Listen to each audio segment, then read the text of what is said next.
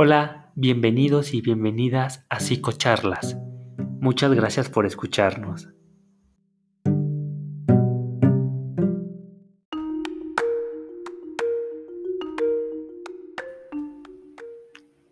Hola, me llamo Gerardo, soy un adolescente de 15 años, vivo en la Ciudad de México. Desde que nací yo siempre he estado aquí. Soy el hermano mayor, tengo dos hermanos y vivo con mi madre. Creo que hasta aquí todo parece normal sin embargo, mi vida comenzó a complicarse. Y no sabía por qué. Sinceramente creo que todo el concepto de normal está muy poco claro actualmente. Bueno, yo hace algunos meses había tenido una pelea con mi madre. Fue una fuerte discusión donde hubo agresiones físicas por parte de ambos. Lo que hice es que grité, corrí a donde pude, que fue a mi cuarto, me encerré y comencé a cortarme. Creo que hoy por hoy le llaman cutting. Y me desmayé. Recuerdo que me llevaron a urgencias y me atendieron por la crisis que yo había pasado y seguía pasando. Me remitieron con distintos profesionales hasta que me diagnosticaron con trastornos de conducta y de control de impulsos. La verdad no sabía qué se refería a eso. Recuerdo había tomado algunas sesiones con algunos profesionales de la salud, pero la verdad lo terminé dejando, deserté. Pero esto fue empeorando porque yo comenzaba a tener sensaciones de vacío, tenía mucha ira, me irritaba fácilmente y me sentía triste todo el tiempo. Normalmente pienso que soy un fracaso. Creo que nada de lo que hago es bueno. Y la verdad siento que soy una persona muy mala y me siento culpable todo el tiempo. Y pienso que nada bueno va a pasar. Y la verdad no sé por qué, pero me cuesta mucho concentrarme. como ya les estaba contando, lloro fácilmente. Por ejemplo, pasa una situación que me pone muy mal, me encierro en mi cuarto y me comienzo a agredir a mí mismo. Normalmente esto pasa cuando me peleo con mi mamá.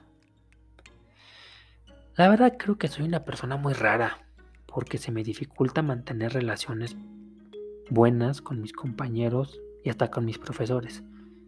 La verdad es que si me llaman la atención, me pongo hostil y agresivo.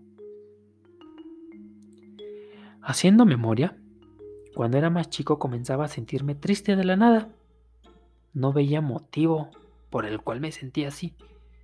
Lloraba fácilmente, me sentía solo en ocasiones y me surgían también pensamientos sobre mi muerte. Y aquí fue donde llegué al punto de comenzaba a lastimarme a mí mismo. Sobre todo esto pasaba cuando sentía mucha rabia, porque para mí era desahogarme.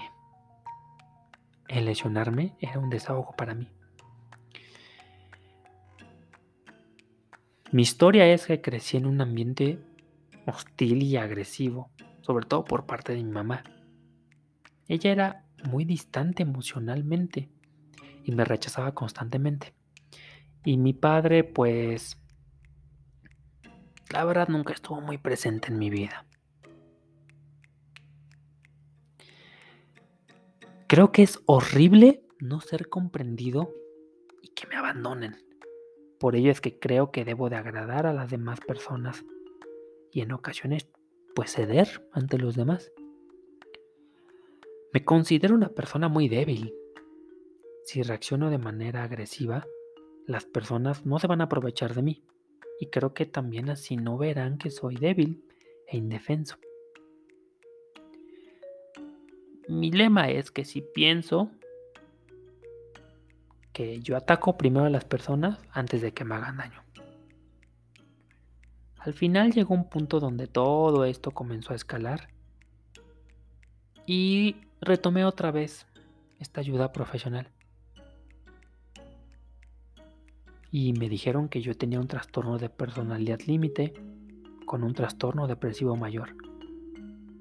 La verdad no sabía lo que era eso, ni siquiera que existiera.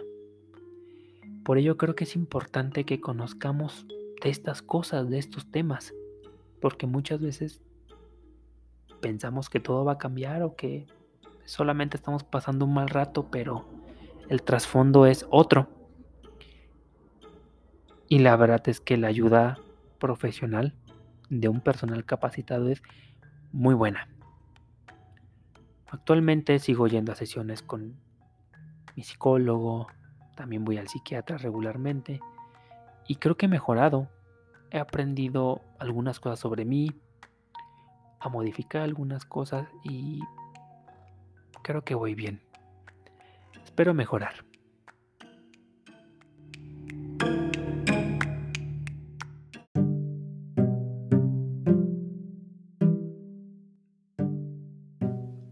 Y así es como termina el episodio de hoy de nuestro podcast Psicocharlas.